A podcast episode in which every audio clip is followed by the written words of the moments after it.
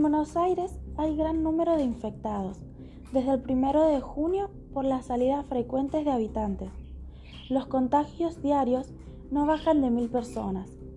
Por esto, el gobernador y presidente decidieron volver hacia atrás, a una cuarentena solidaria de los porteños, ya que hay más infectados bonaerenses.